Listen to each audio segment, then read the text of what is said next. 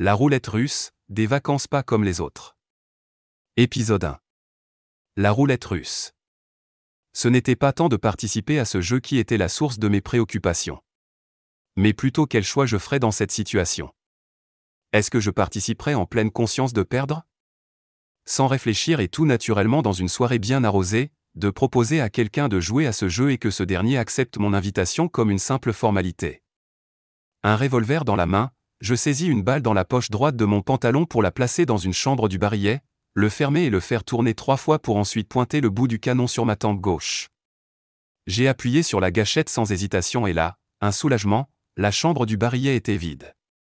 L'autre personne qui m'avait accordé sa participation au jeu n'était plus à l'aise et réalisait que je ne plaisantais pas.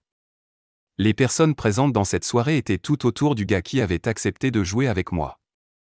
Bien sûr, le regard des autres était également rivé sur moi, là d'un geste, je tendis le revolver à ce type.